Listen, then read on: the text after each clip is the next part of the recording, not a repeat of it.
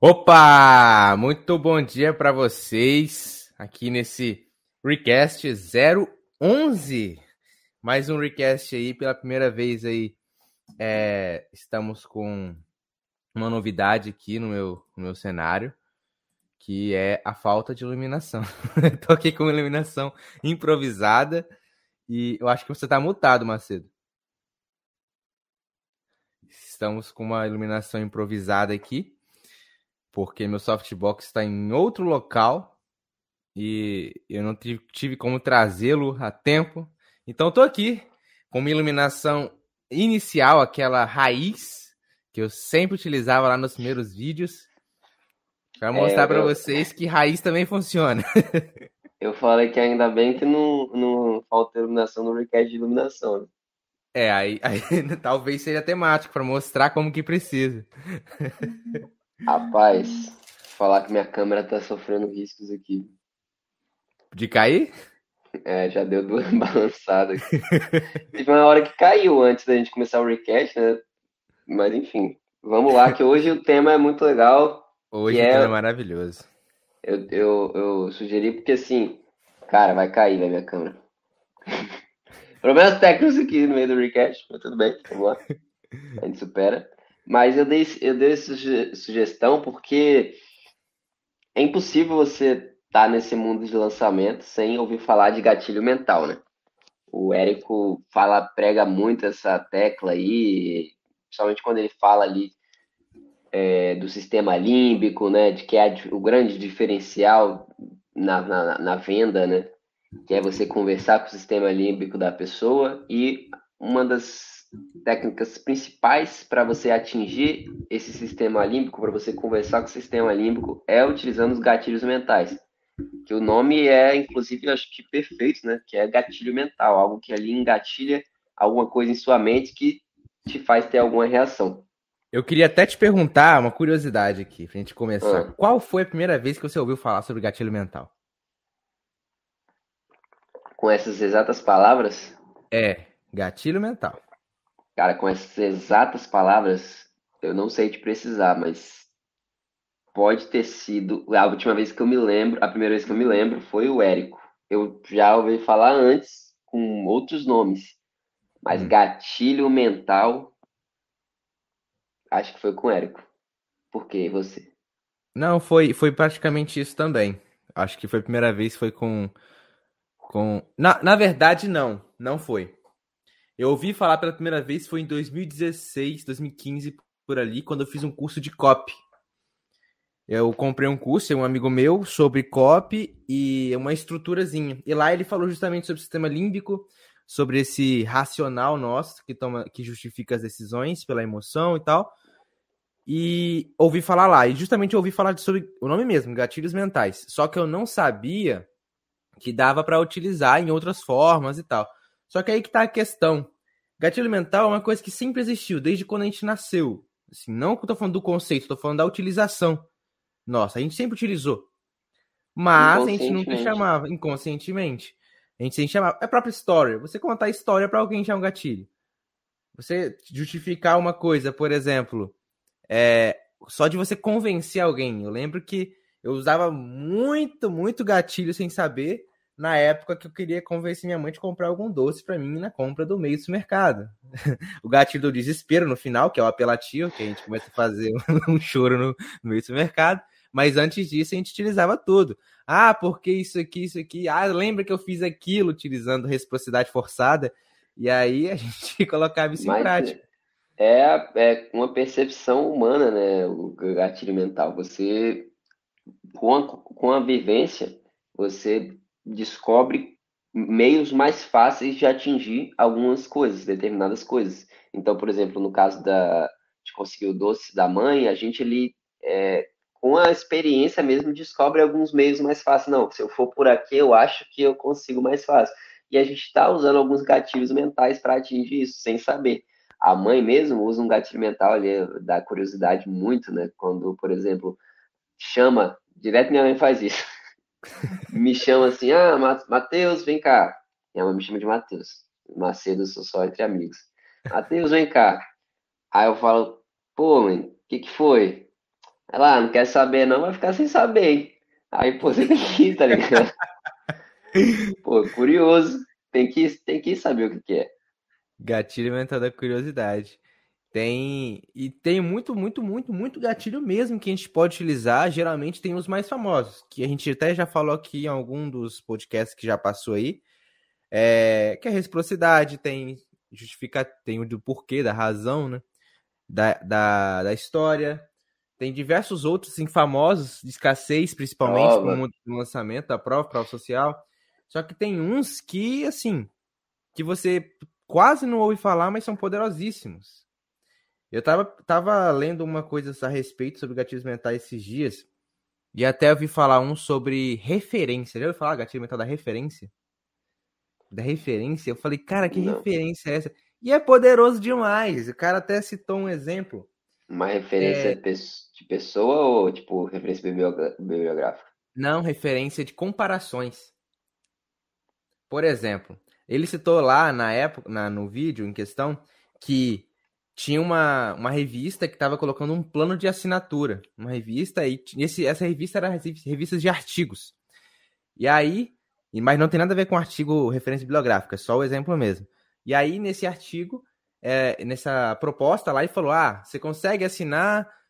É, se você assinar agora a 59 dólares, se não me engano, você consegue ter direito a um, um valor, um, uma entrega dela de desde, sei lá, 20 anos atrás de artigos científicos para você estudar. Ah, show de bola. Depois, uma segunda proposição. Embaixo, valendo 125 dólares.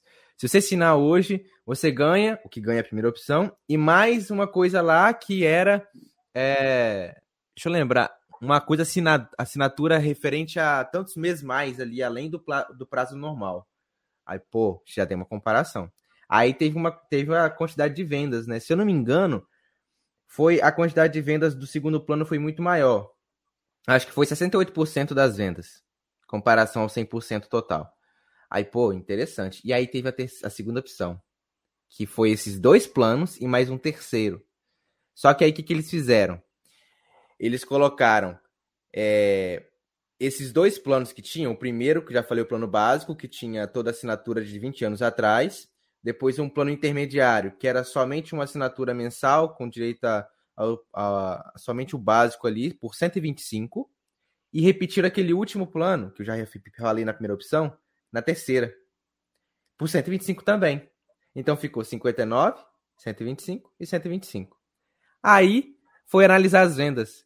98% das vendas foi do terceiro plano, que inclusive foi bem maior do que a mesma coisa, só que da primeira opção lá. A mesma coisa, porque teve comparação. Pô, tá cobrando 125 por um negócio pouco e agora muito mais, quero comprar muito mais. E o mais impressionante, teve zero vendas na segunda opção ali, naquela de 125 também.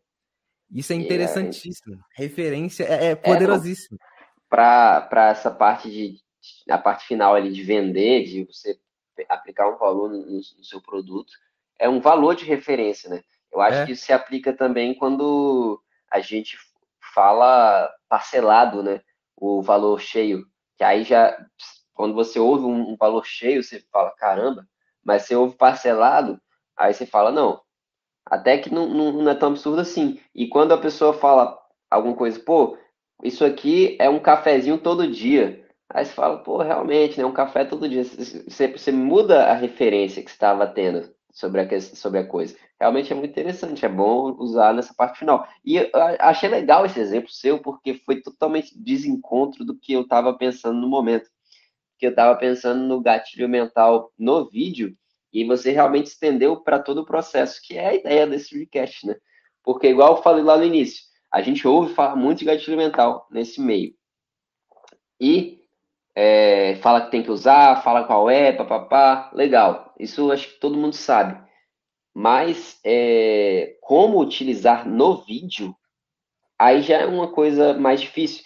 E eu vejo assim até, às vezes a pessoa sabe, saberia como utilizar, mas aí na hora que vai fazer vídeo, com a cabeça tão cheia que aí acaba que nem se preocupa com isso, acaba negligenciando. E realmente é, é muito importante não negligenciar e em cada vídeo, pra, em cada etapa, inclusive lá no final, que é o valor do curso, tem gatilho mental aplicado, né? Isso é muito Demais. interessante, por isso que gatilho mental é tão poderoso num lançamento como todo.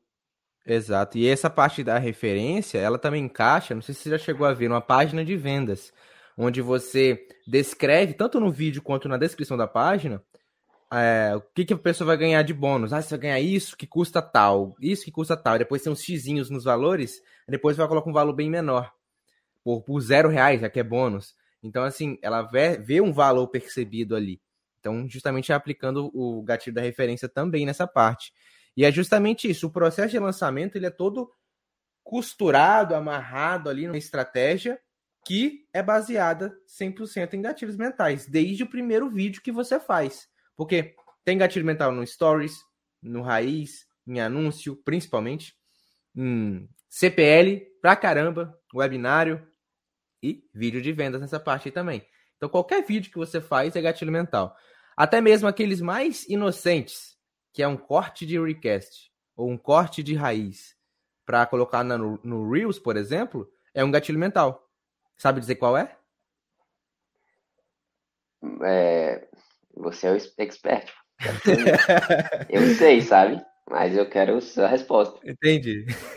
Reciprocidade, que é quando você dá valor para a pessoa sem pedir nada em troca. Você ajuda ela de alguma forma.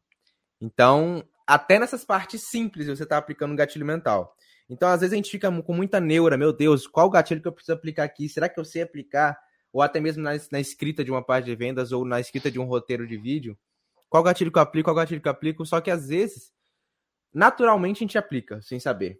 A gente fica nessa neura de querer saber que está aplicando. E fica aí tentando aplicar várias e várias vezes.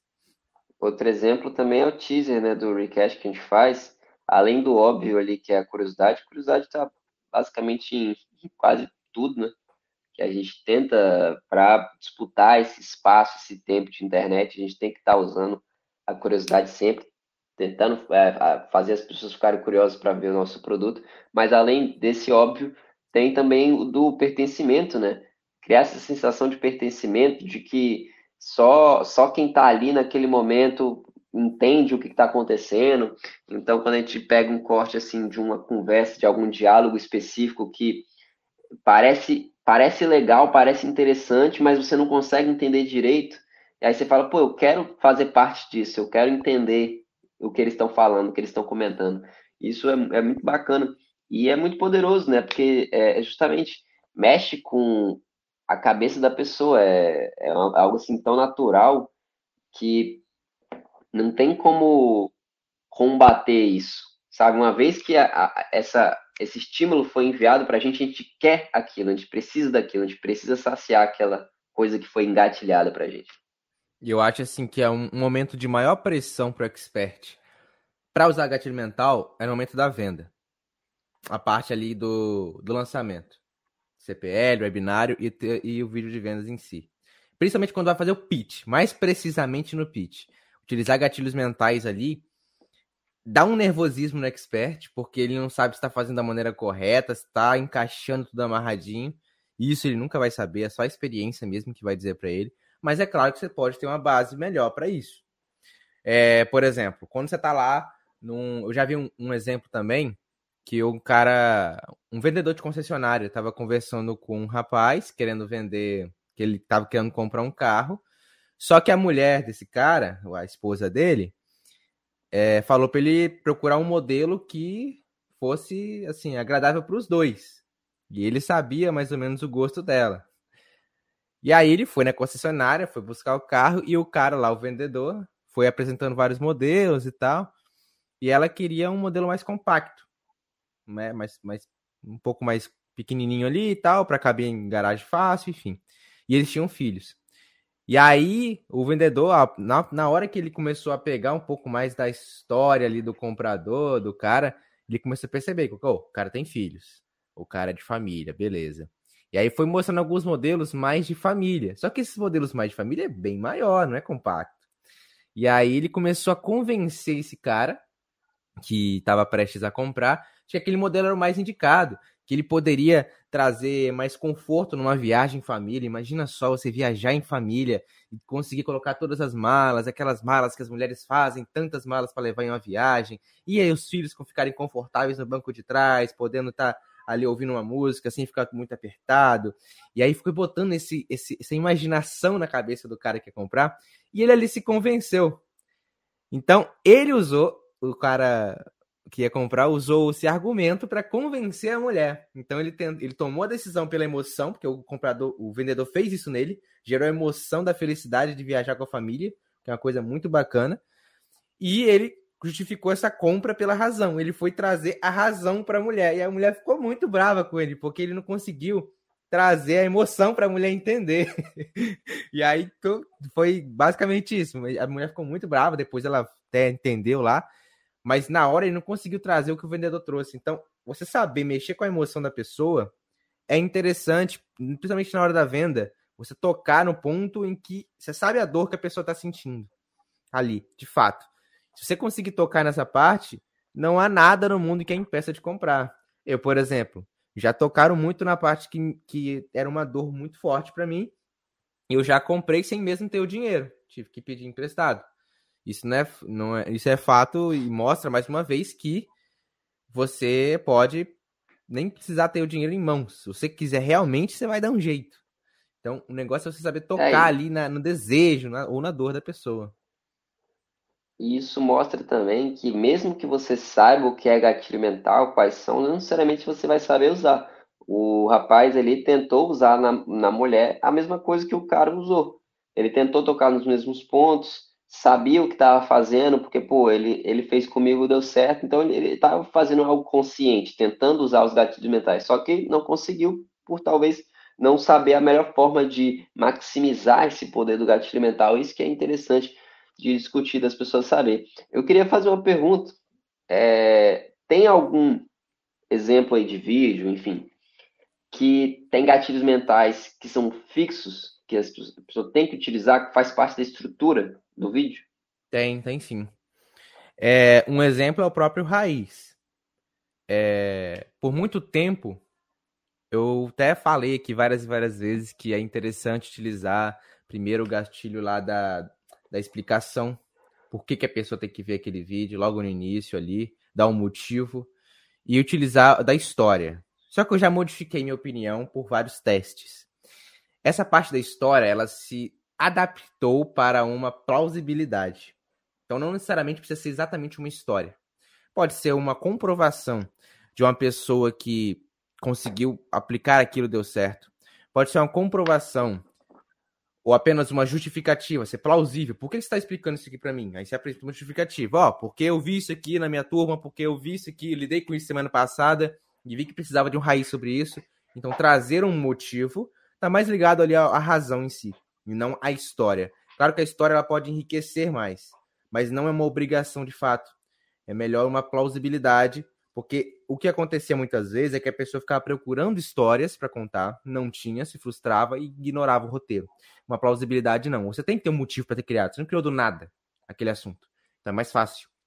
Sem contar que a plausibilidade você tende a ser mais direto. Não demora tanto, circundando tanto ali o tema e vai direto ao ponto. Então, essa parte também é interessante. E deixa eu ver se tem mais eu algum. Acho... Ah. Eu acho que a pessoa tentando achar essa plausibilidade, ela acaba contando história, né? É porque eu realmente, talvez, talvez você falar história, a pessoa tenta contar uma historinha, armar uma coisa. Realmente pode cair nessa armadilha.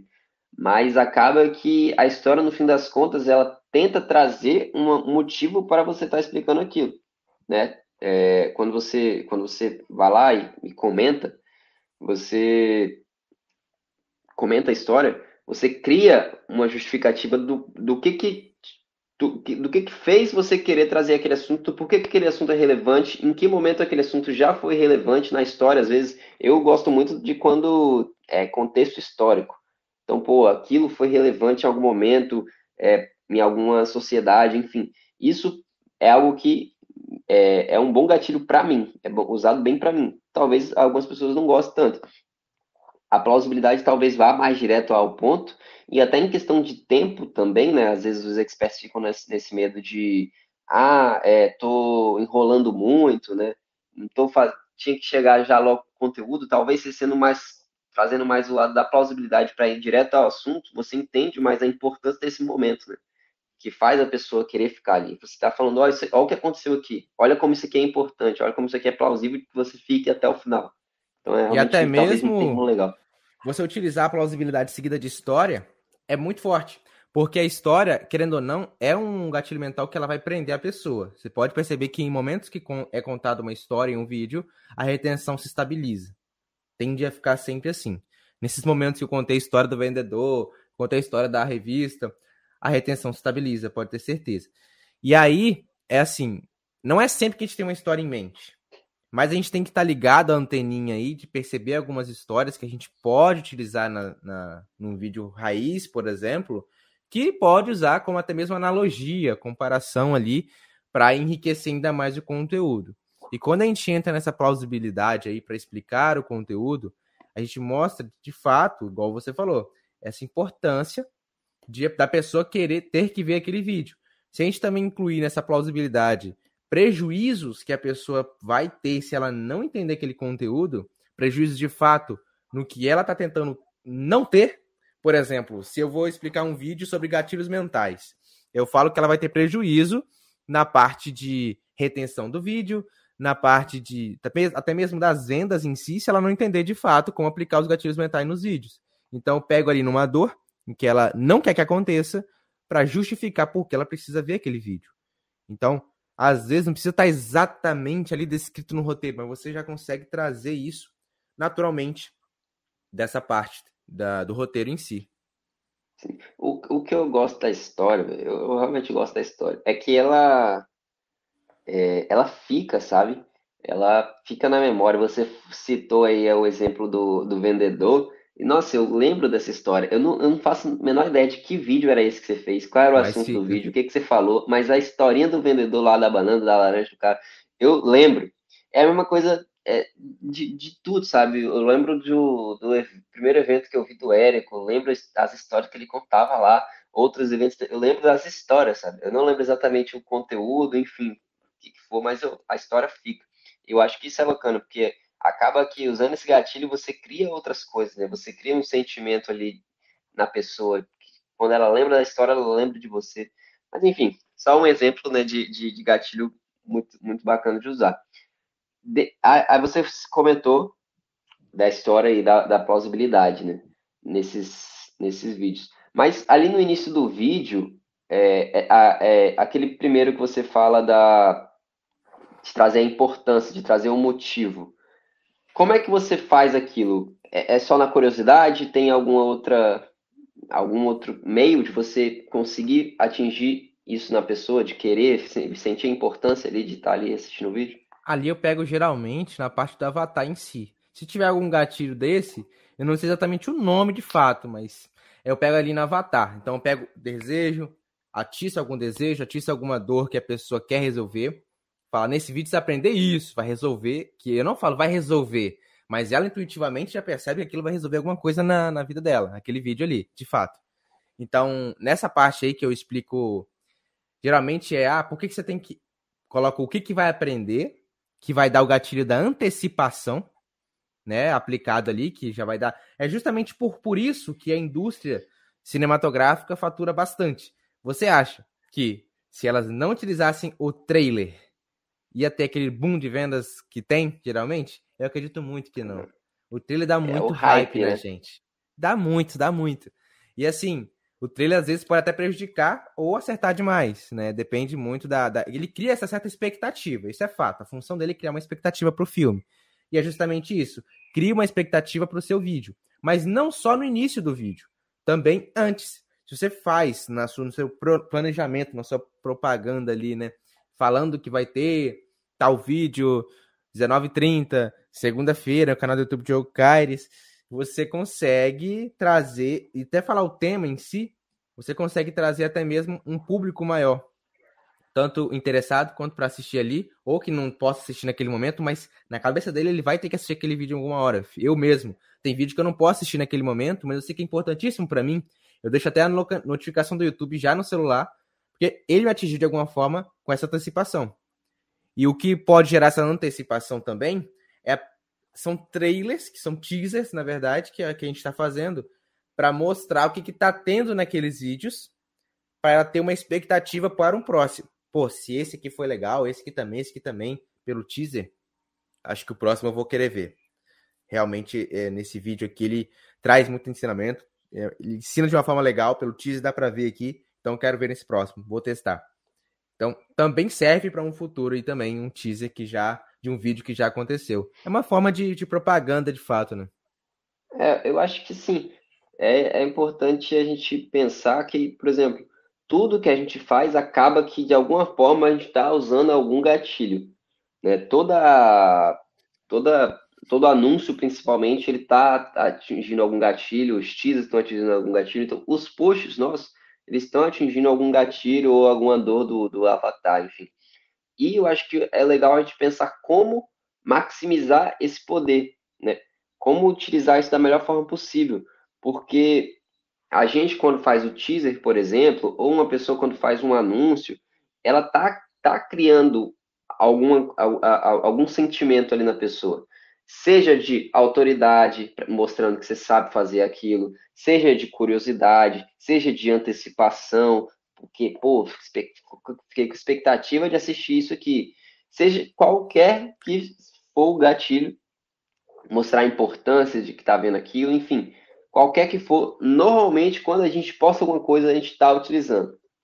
E eu acho que isso que é o, é o importante, é tentar ente entender como a gente tira o melhor desempenho disso, como a gente consegue, da melhor forma possível, conversar com esse sistema límbico da pessoa, com esse sentimental da pessoa, para atingir nela a necessidade de ver aquilo por qualquer motivo, seja porque ela achou que você tem muita condição de ensinar alguma coisa que ela precisa, seja porque criou uma expectativa muito grande nela, seja independente do que for, todo post está utilizando alguma coisa.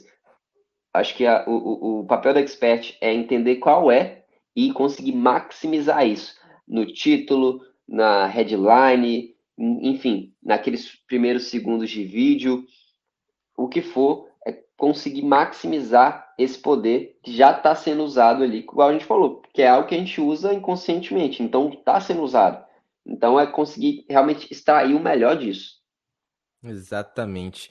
E assim, toda vez que você for fazer algum vídeo, por exemplo, vamos trazer para stories. Se você for fazer um vídeo para stories, um vídeo não, uma sequência de stories durante o seu dia todo, você precisa identificar qual a finalidade daquilo. Qual a finalidade? Eu, no final eu quero mostrar, eu quero levar as pessoas para um vídeo meu, que eu já fiz. No final eu quero levar as pessoas para uma página de vendas. Quero levar as pessoas para se inscrever para o meu evento. Então, saber primeiramente qual o objetivo final te ajuda também a qual gatilho utilizar.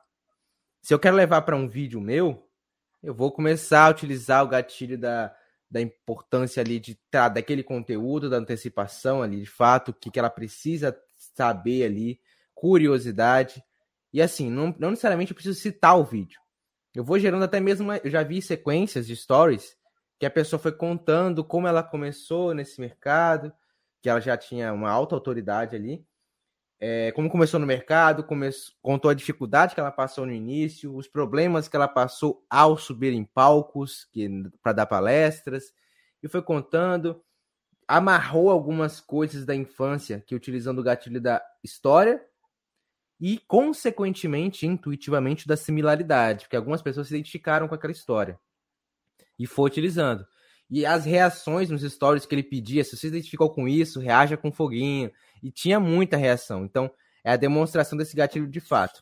E aí ele foi descrevendo a história, descrevendo, mostrou pontos altos da carreira dele, depois pontos baixos, já utilizou até mesmo a estrutura de história ali, um pouco ali da jornada.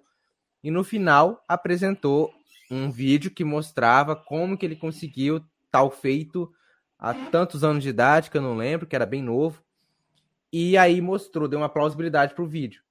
Ou seja, ele mostrou a história dele, mostrou por onde ele passou, as dificuldades, para meio que justificar que ele conseguiu superar alguma coisa. E de que forma que ele superou? Ficou no ar. apresentou no vídeo. Isso gera uma necessidade para a pessoa querer ver o vídeo, gera, é, de fato, essa curiosidade. Então, com certeza, aquela visualização de vídeo foi muito maior do que ele se não só tivesse postado. Esse vídeo era no YouTube, né? Só tivesse postado no YouTube sem falar nada. Então, é interessante que você faça essas, essas amarrações assim de história com gatilhos para que você faça essa propaganda aí para uns vídeos seus no YouTube, até mesmo vídeos que você já postou, vídeo raiz, sei lá, de três meses atrás, você pode fazer isso. Esse que é o legal. Você trazer, ou até mesmo gerar esses gatilhos, trazer essa conexão a partir até mesmo de uma pergunta de caixinha ou de direct que ele vai desenvolvendo, coloca um emocional. O importante de utilizar gatilho é, de alguma forma, introduzir o emocional em cima daquilo. Introduz o emocional, utiliza o gatilho e vai levar para um vídeo que você vai ver que tá, vai ter resultado. Vai ter pessoas querendo ver aquele vídeo. Eu achei interessante duas coisas que você falou. Primeiro, essa palavrinha, né, amarração. E eu achei é, interessante por quê? Porque é justamente isso. A gente usa os gatilhos mentais muito também para amarrar. E isso faz muito sentido, por exemplo, durante um vídeo só, um vídeo específico. Quando você utiliza essas amarrações dentro do vídeo, que aí não é só gatilho mental, tem várias outras estratégias, você aumenta retenção, você, você faz aquele público ver o seu conteúdo, ver o que você sabe.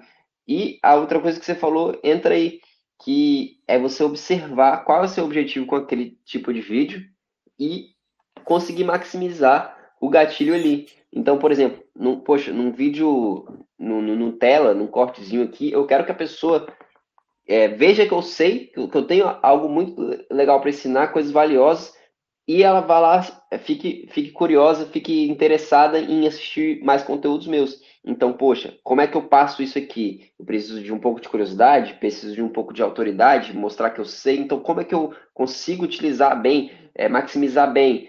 E, e daí eu, vai entrar numa pergunta que eu vou te fazer. A partir disso, como é que eu, assim, beleza, eu tenho que maximizar, mas quais são as formas de fazer isso? Gatilho mental, ele como é que eu estou usando ele? É falado? É escrito? É demonstrado? Como usar o gatilho mental assim, propriamente dito, na prática? Aí você vai cair em duas questões. Primeiro, qual vídeo que você vai utilizar isso primeiro? Você tem que decidir. Vai ser um raiz que eu vou usar? Vai ser um story? Vai ser um anúncio? Beleza, vai ser um stories. Beleza, agora como que eu vou utilizar os gatilhos? Tem diversas, você falou praticamente as formas de utilizar, porque não é só uma que se utiliza. Não é só em vídeo que você fala.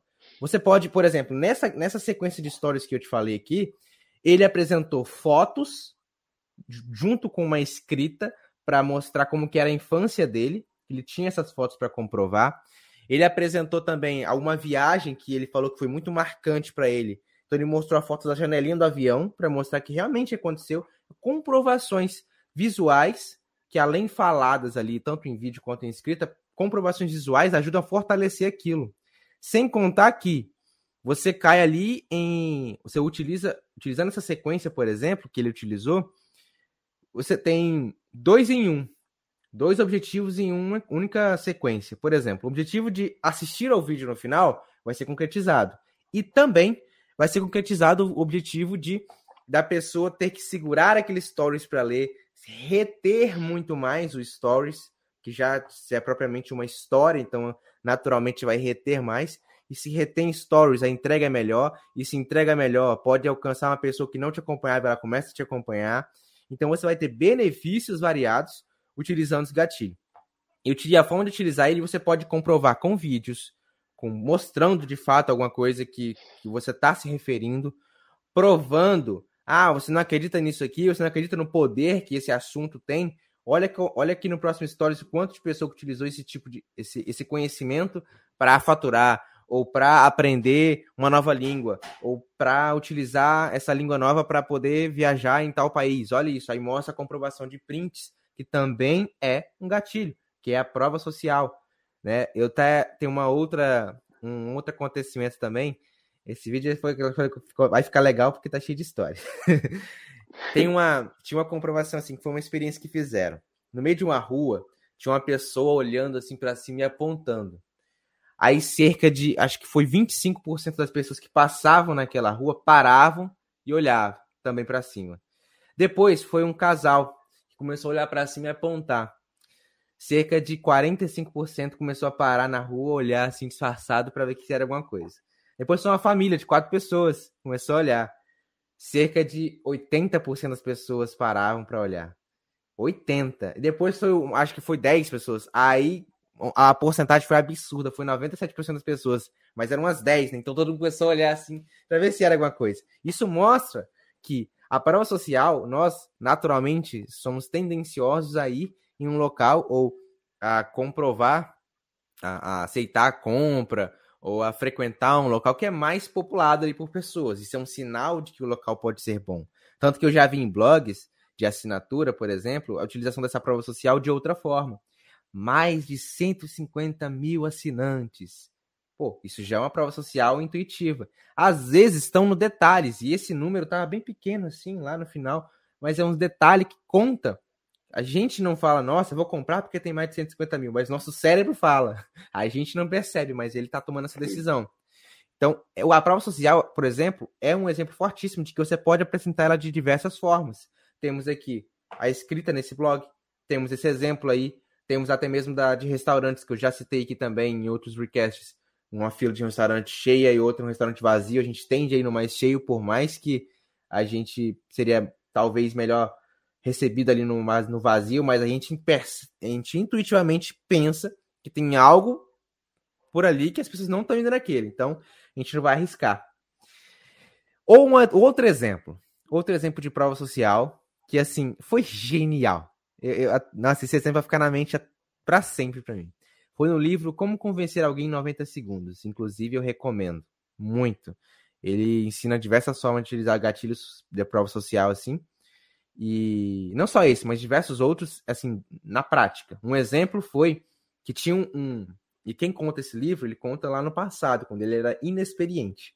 Ele começou a participar de uma empresa que é, como se fosse um estagiário. Aí o chefe falou assim: ah, pega essas, esse monte de carta aqui, vai passando cola e fechando para mim.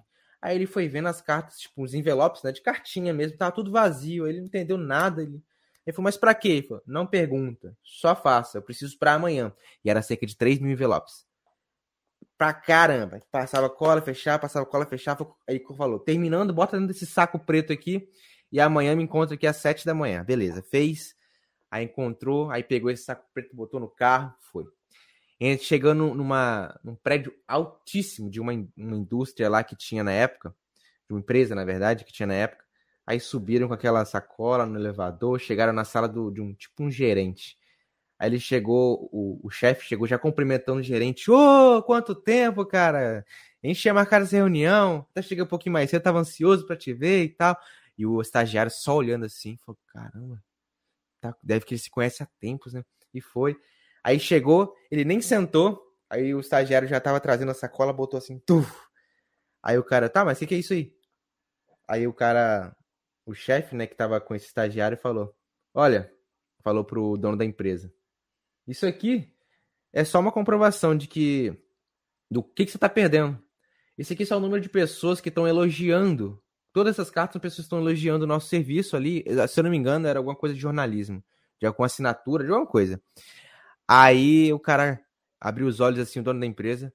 Não, mas isso tudo? É, isso aqui tudo e tal. Eu só queria te falar que eu tô com uma fila de pretendentes querendo assinar. E eu só tô, só tô com duas vagas, eu não quero muito, porque eu quero dar atenção para as pessoas que estão fazendo essa parceria comigo.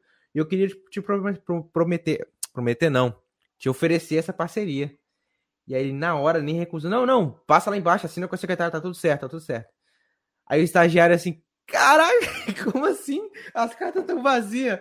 A prova social aplicada de fato. E aí no carro, na volta, ele falou, caramba, não, você só conseguiu isso porque ele conhecia, você conhecia ele, né? Ele, não, nunca tinha visto aquele cara na minha vida, foi a primeira vez que a gente se viu. Aí Calma, você cumprimentou ele como se fosse amigo. Ele, é, ué. Aí tá, de fato, a prova social aplicada com diversos outros gatilhos de urgência, escassez. Ele deu um misto ali, que foi absurdamente muito Sim. bom. Eu fiquei assim de cara. Mas ele botou é... a prova ali, tá? Que pensou assim, não, abre uma aí, eu quero ler. não, é, é, o gatilho mental do malandro, né? Cookie na mão. Mas é, a primeira historinha que você falou, achei legal, porque é muito isso, né, cara, de, é, da sensação ali de querer fazer parte, de, de, enfim, de querer pertencer, porque além da curiosidade, né, porque todo mundo ali viu a galera olhando para cima e querer olhar para cima também, tipo, o que que essa galera tá olhando para cima? De repente tá todo mundo olhando para cima. E é, dá para fazer um, um paralelo, por exemplo, quando alguém faz alguma pergunta na sala de aula ou enfim, algum auditório, pede para levantar a mão, assim, uma boa porcentagem de pessoas só levanta a mão porque o resto da galera levantou. Quem nunca, né? A professora faz aquela pergunta, ah, levanta a mão, quem não sei o quê. Aí você fala, pô, vou esperar para ver se a galera vai levantar. Se levantar, eu levanto também. Quem acha que a resposta certa é a letra A, aí você fica assim esperando para ver se a maioria vai levantar. E é isso, é querer fazer parte, né? querer pertencer à maioria.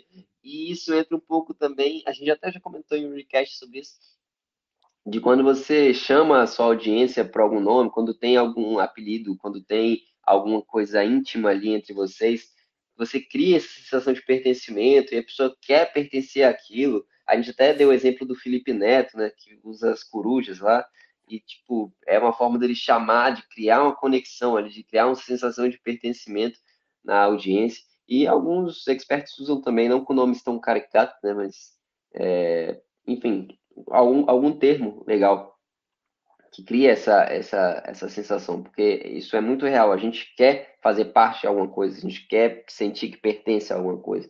E isso também é um gatilho mental, que não está não, não, necessariamente aplicado em nenhum vídeo, né? É, tá no, escopo inteiro. E aquela pergunta que eu, que eu fiz também, eu, eu, enquanto você respondia, eu pensei um exemplo de como é que usa gatilho mental, né? Se é falando, se é, enfim.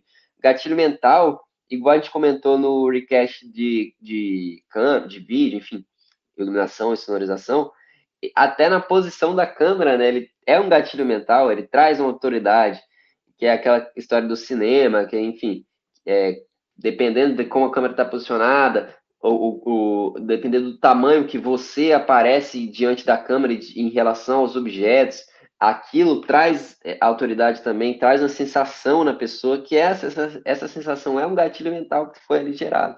Então, quando, por exemplo, nesse caso, você está muito maior né, que o restante dos objetos, por exemplo, tem uma cadeira, você está muito maior que a cadeira, se tiver gente atrás, você está ali é, maior que as pessoas que estão atrás, por causa do ângulo né, da câmera e tudo mais, cria essa sensação, isso cria uma sensação de autoridade. Então, até assim, você consegue utilizar um gatilho mental, né? Então, realmente, é uma, muitos, muitas maneiras de, de, usar isso, não necessariamente só falado, não só escrito, não só, enfim, é, alguma imagem, mas é, é, é muito forte é muito jeito de utilizar.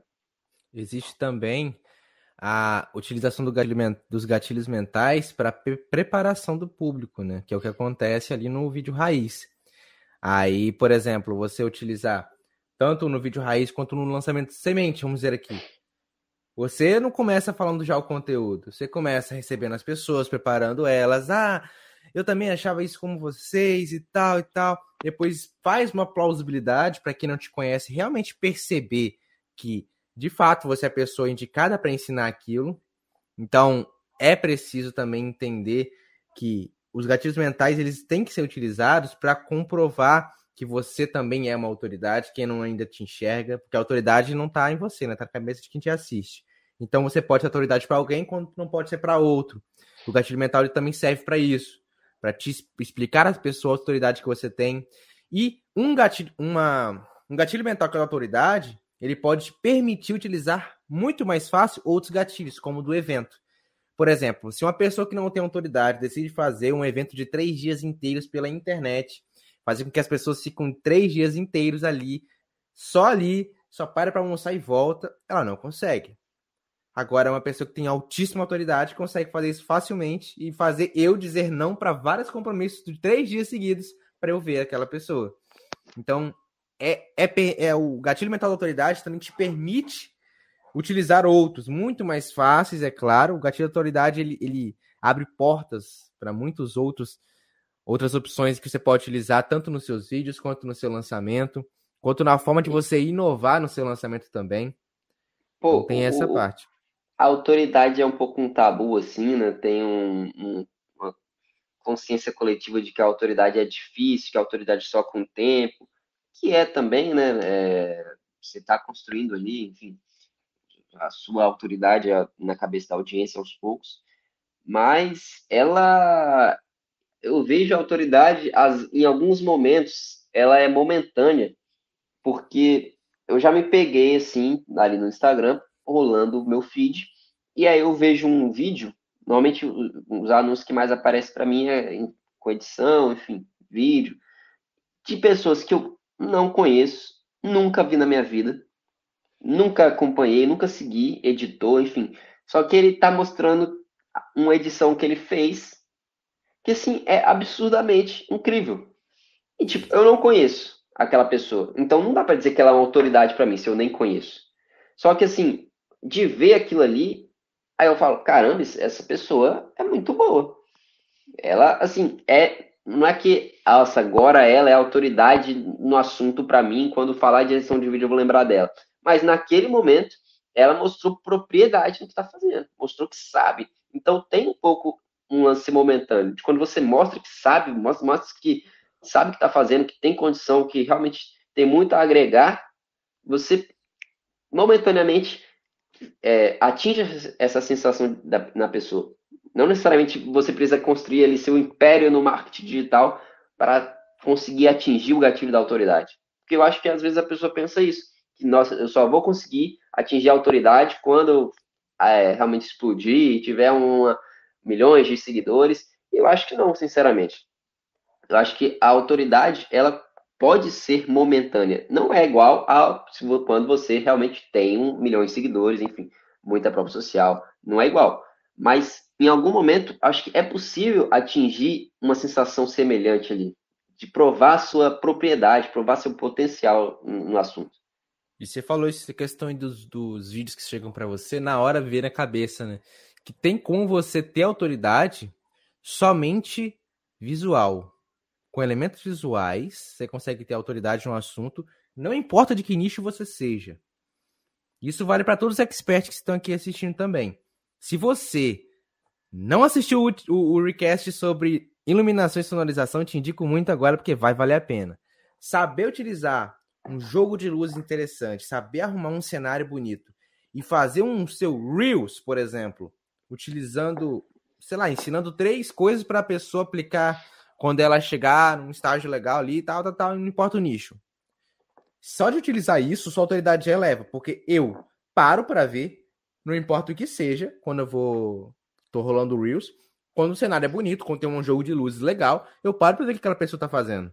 Agora, quando a pessoa começa a filmar uma câmera toda nem limpa a câmera, sabe aquele aquela mancha de polegar que fica, é, um, falta de iluminação e tenta ensinar alguma coisa, pode ser o melhor ensinamento do mundo. Eu não paro para ver.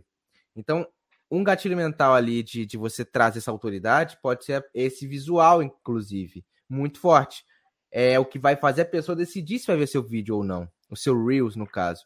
E o que, se eu não sei se você sabe, mas uma métrica que o Instagram valoriza no Reels é a visualização. É a mais forte. Então, se você não garante que, é, que vai ser visto, não importa o que você disse, não vai valer muito, muita coisa, não. Então, utilize também boas fontes de iluminação, de, de captação de som e de uma edição legal. Se você não sabe editar, contratar também. Essa questão, a gente já entrou nessa questão também em outros recasts, contratar ou não, como é que faz e tal.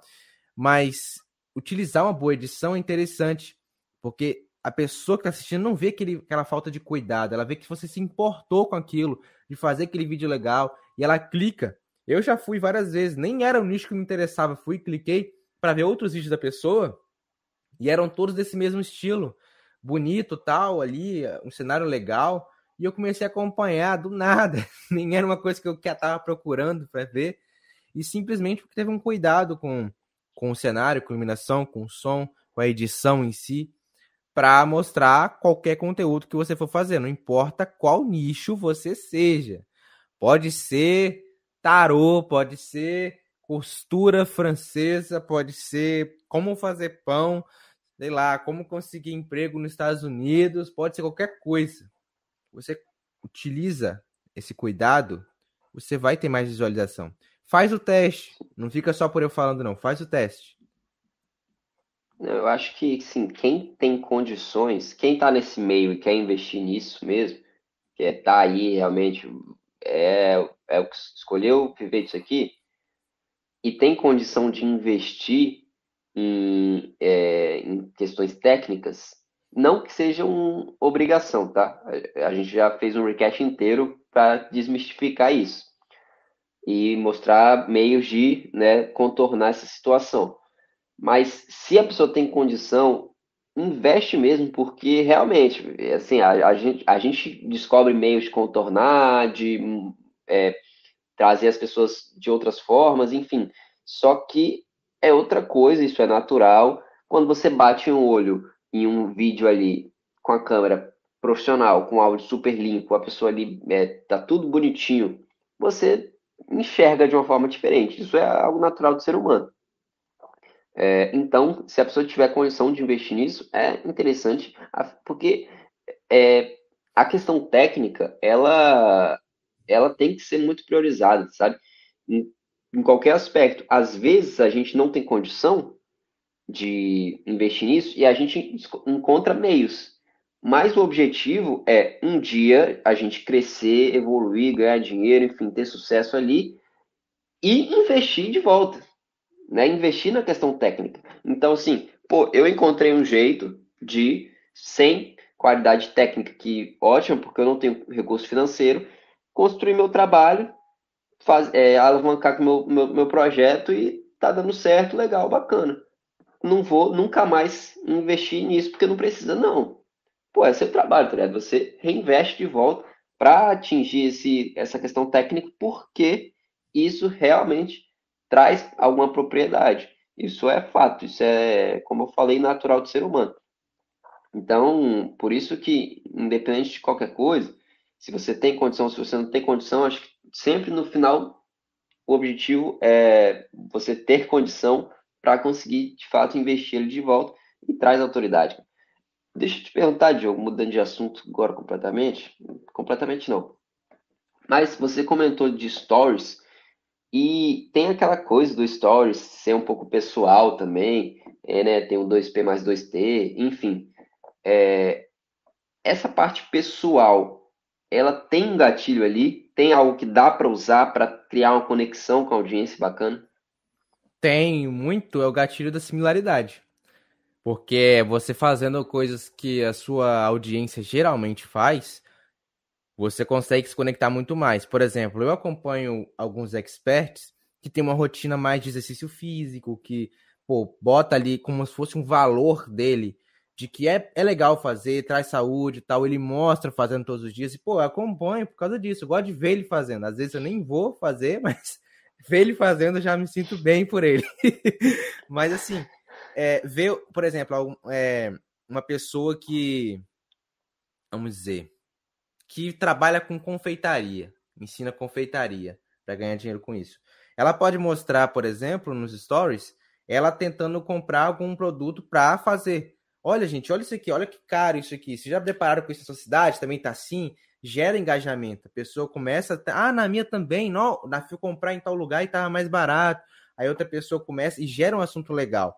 Então, são coisas assim do individual ali, que são mais informais, que traz similaridade, traz conteúdo. Quando a gente conecta com alguma pessoa, de alguma forma, é, de uma, um hábito que ela tem que você quer ter, ou que você tem também, ou uma rotina que é interessante de acompanhar, que você se inspira nela, você acompanha mais o conteúdo. Você agora, como ouvinte, né, usuário ali da plataforma, acompanha mais o conteúdo da pessoa, você interage mais, e agora para o expert, você recebe mais visualizações, você recebe mais interações, você tem os seus stories melhor entregue. Então, aplicar esse gatilho da similaridade na informalidade, no dia a dia, coisas que conectam. Por isso que é interessante. Agora é a hora. Momento avatar. Por isso que é interessante você conhecer o seu avatar de fato, saber o que, que ele gosta, saber o que, que ele se interessa e que se conecta com o público, que não adianta. Uma pessoa que está aqui ensinando confeitaria começar a falar de inglês que as pessoas nem, nem gostam disso, nem querem saber. Não vai conectar. Então você precisa saber o ponto certo ali que você pode falar nos seus stories ou não. É interessante saber isso. É, nessa parte aí do, do, do Reels aí que eu tava falando, é, é interessante também não só tomar cuidado com iluminação e som, mas um simples fato de mudar de cenário. Isso não tem investimento nenhum para você. É simplesmente mudar de cenário. Causa o quê? Efeito de novidade. E a gente fica com uma certa. Não sei se o seu nome certo, antecipação ou curiosidade. É uma mistura dos dois de como vai acabar aquilo e aonde vai acabar. Principalmente se você for mudar de cenário a cada dica, a cada trecho de fala. Então, isso faz também a aplicação do, dos gatilhos mentais de fato. E uma coisa que você não precisa investir em nada, é só mudar de cenário. Você precisa investir apenas tempo. Vamos colocar só o tempo mesmo, que é para você pausar ali onde você falou, muda de cenário, continua a fala e vai fazendo.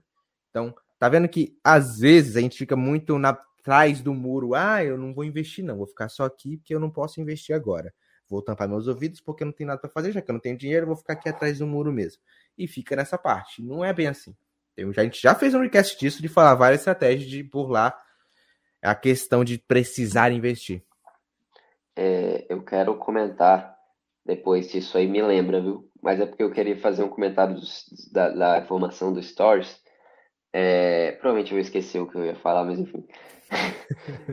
Mas é porque eu gosto muito de, de falar. Você estava falando da similaridade nos Stories. Né? Eu gosto muito de falar que a gente tem que seguir as pessoas que alcançaram o que a gente quer alcançar.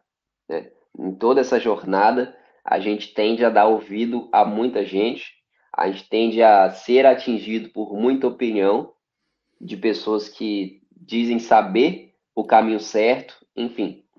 É, e acaba que o quê? A gente acaba ouvindo pessoas que não estão onde a gente quer, não trilharam o caminho que a gente quer e estão fazendo a gente deixar de seguir aonde a gente acredita. Então, eu gosto de pensar que a gente tem que seguir em quem está onde a gente quer estar, tá, quem chegou onde, onde quer chegar, e seguir esse caminho, que é o mais lógico. Sim. E aí, quando a gente acompanha uma pessoa, quando a gente compra um curso, é porque a gente quer aquele ensinamento que a pessoa tem, a gente quer se tornar é, assim, entre aspas, o que a pessoa se tornou, uma pessoa que domina aquele assunto, né? uma referência naquele assunto. Então, quando você traz no seu stories, não só no stories, mas no conteúdo em geral, você é expert, sabendo que tem pessoas que te veem dessa forma. Quando você traz isso, você cria uma sensação muito bacana de que, tipo, poxa, essa pessoa é igual eu é uma pessoa normal. É uma pessoa que em algum momento esteve aqui onde eu estou agora. Né? Porque muitos falam, ah, é, essa pessoa aí que está ensinando só, só, só, só conseguiu por causa de não sei o quê, já nasceu é, em, em, família boa, já nasceu rico, enfim, tem um monte de coisa, mas quando você mostra que tipo, você é uma pessoa normal como qualquer outra, a audiência enxerga isso e fala, caraca, ele está aí agora, mas ele já foi eu em algum momento. Ele é uma pessoa normal, gente como a gente. E se uma hum. pessoa normal conseguiu, eu que sou normal também posso conseguir.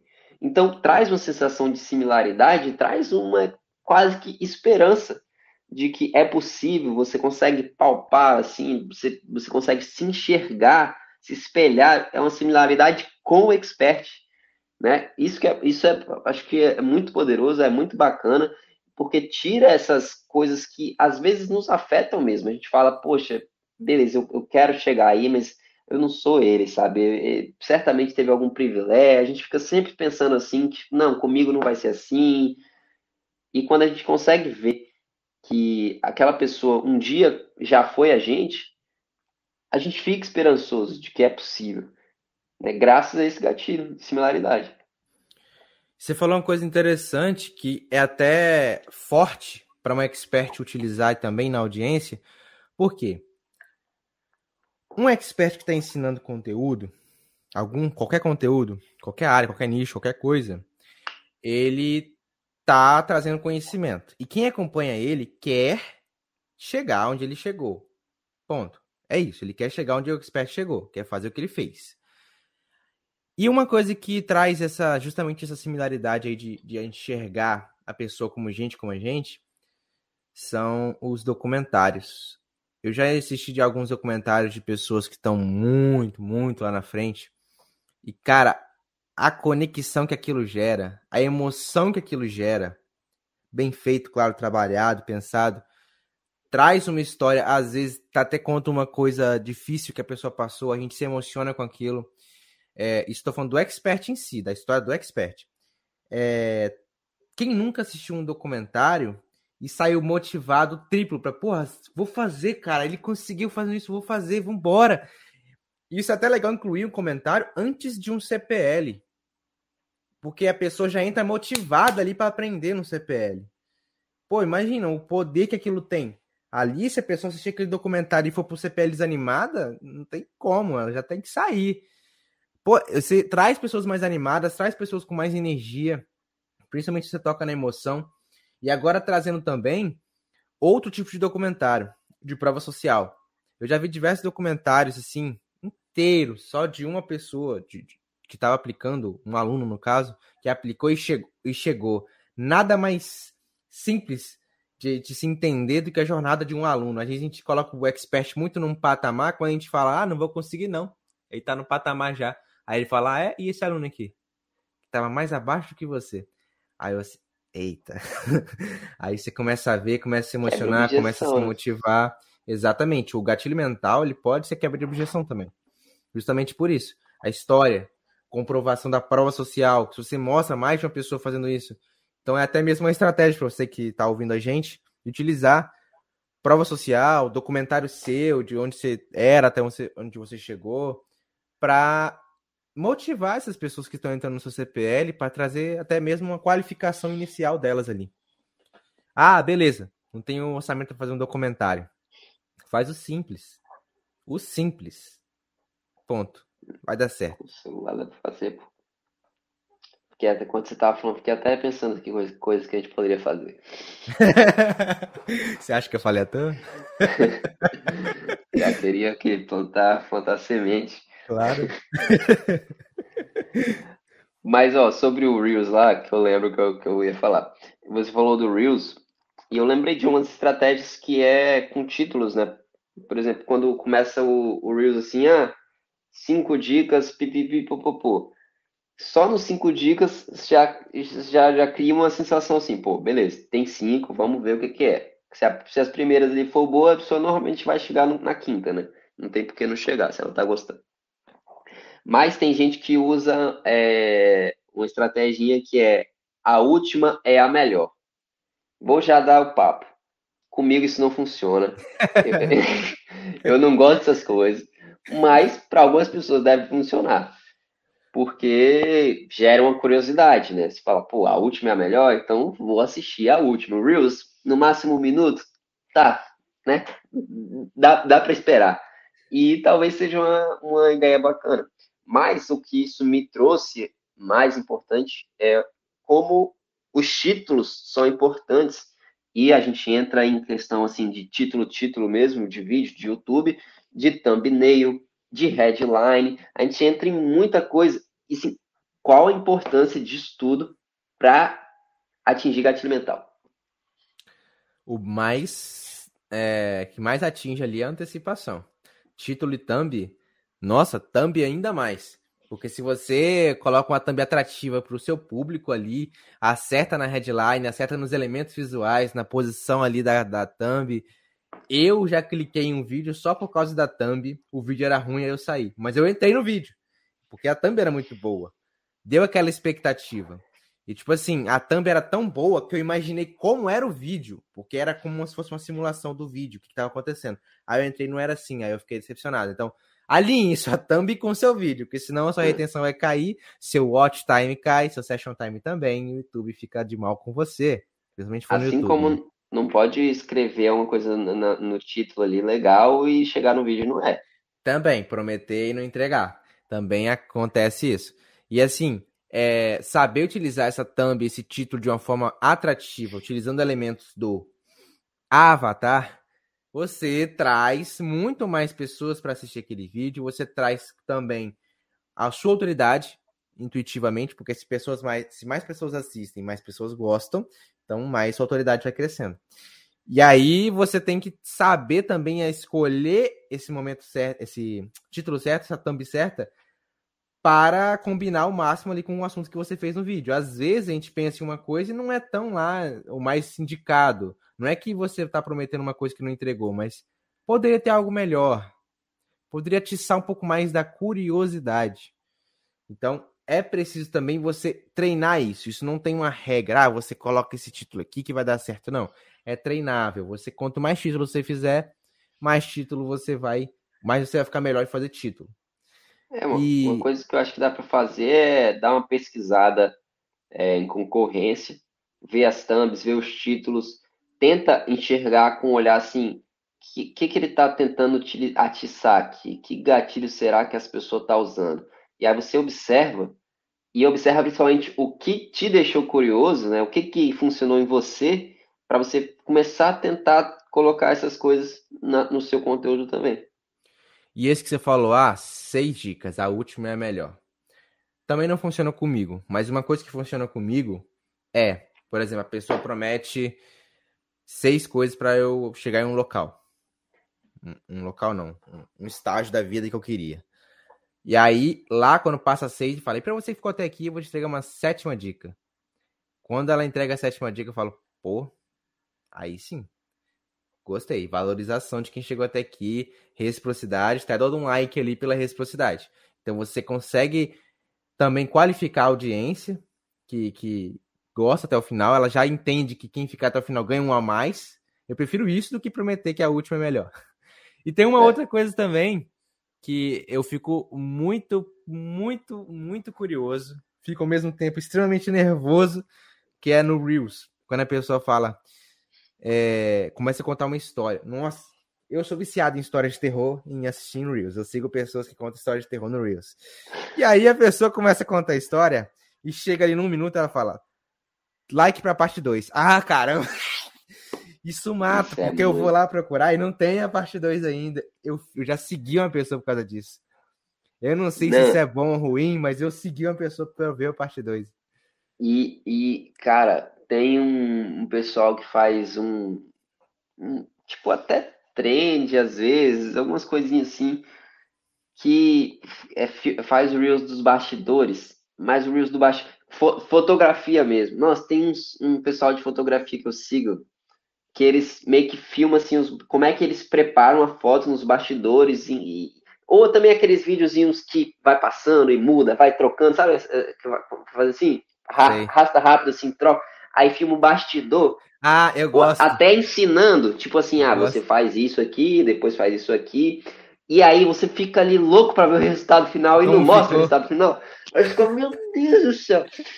Aí cadê o resultado?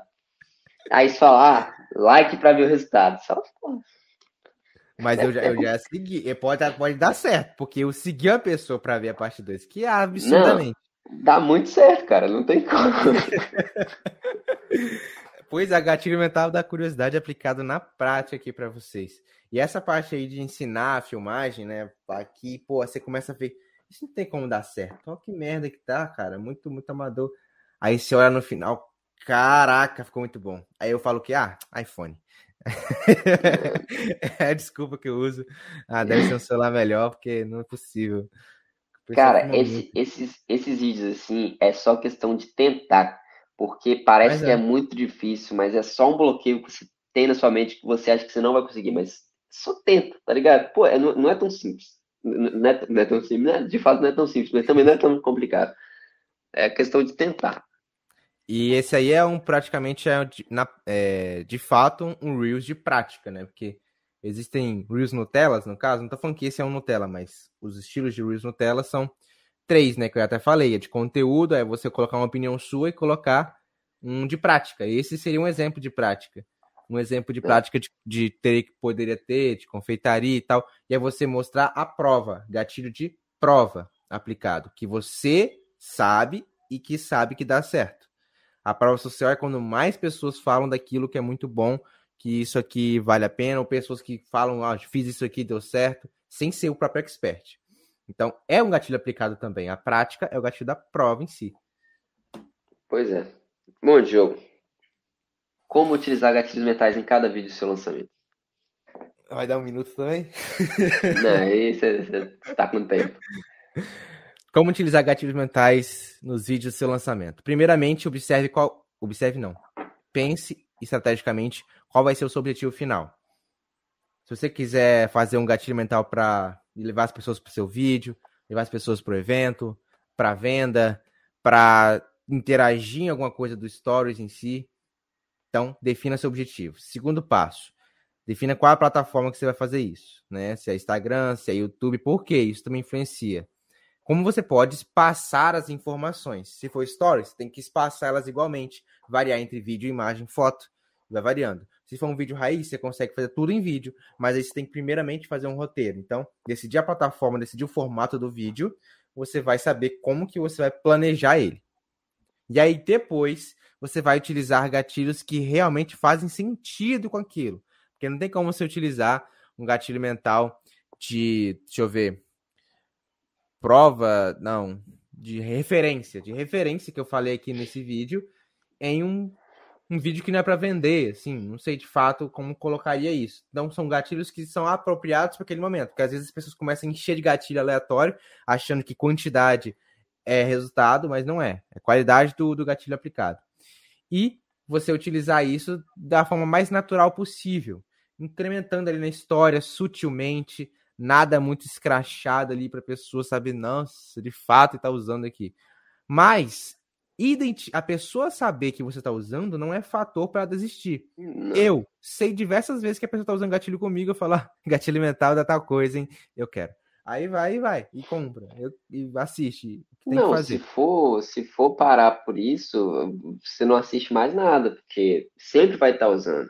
E eu acho que isso que é o legal. É, é inclusive, por sempre estar usando, eu acho que uma dica legal que fica para o pessoal é você usa até sem querer, né?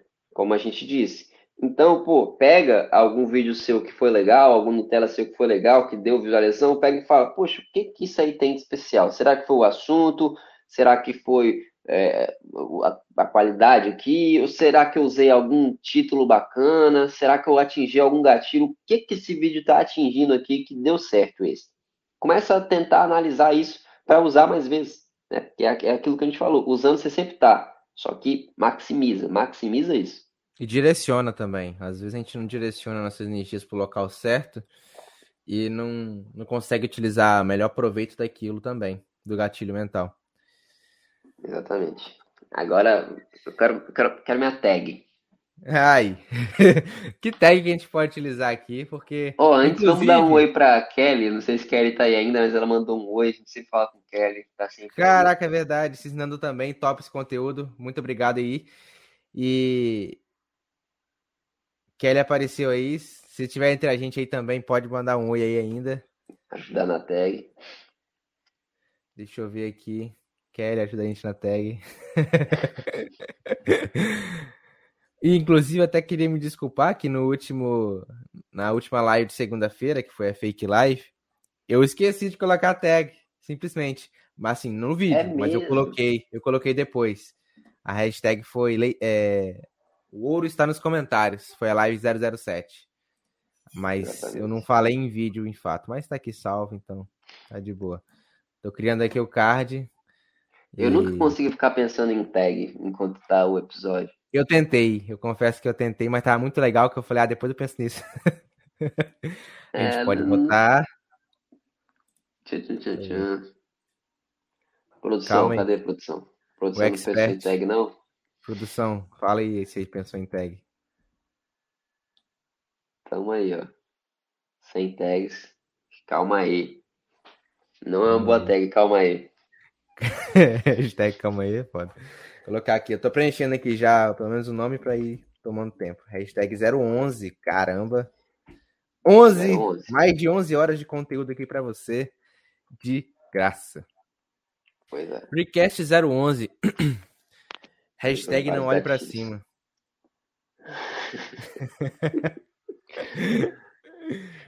Pô, achei que é- eu tava compartilhando a tela. Não tá, não. Aí, Tá, agora sim. é, Foi? Foi. foi. E aí? Recast 011. Não olhe pra cima é o nome do filme mesmo. A produção tá perguntando aí. O que, que tá na faltando? Não, não olhe pra cima. Filme do Leonardo DiCaprio. Agora que tá no clima de, recast, de fim de recast, a gente pode falar de assuntos diferentes. É, aqui a gente pode liberar. E não pode sair do Avatar, não, senão o jogo briga. Colocar não olhe pra cima por causa daquele gatilho que eu falei Qual aqui gatilho? da prova social. Ah, tá. Todo mundo tava olhando pra cima. Quem tava nesse, nesse recast desde o início sabe por quê. E tá aí, E ó. usar, e usar um nome, um nome assim, ó, conhecido, por exemplo, não olhe pra cima o nome do filme. Aí meio que cria uma sensação de que, beleza, eu conheço isso. Isso é um gatilho?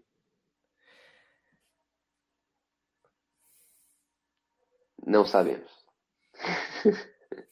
É porque Mas pode, agora- pode não ser, pode não pode. É mais assim, pô, eu conheço isso, mas por que, que eles citaram isso? Quero ver. Exatamente.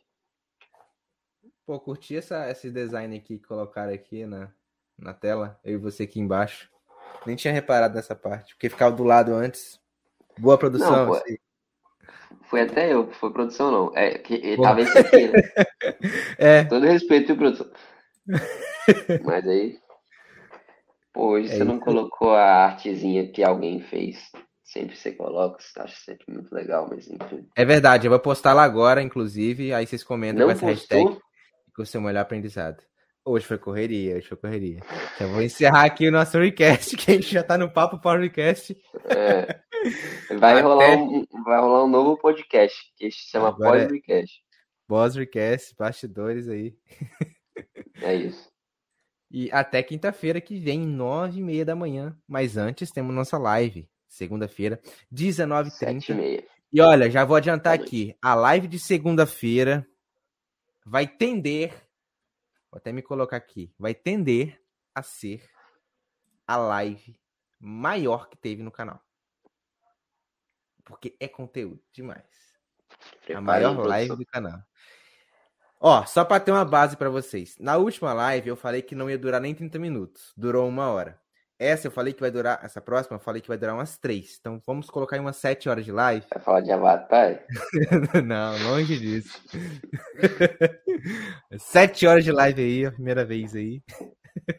Caraca. Vamos ver se Mas vai dar é. certo. É isso aí. Até a próxima. Bom, muito obrigado a todo mundo que assistiu. Até o próximo recast. Até a live também de segunda, 19h30. É isso. isso aí. Hashtag não olhe pra cima. Valeu. Abraço.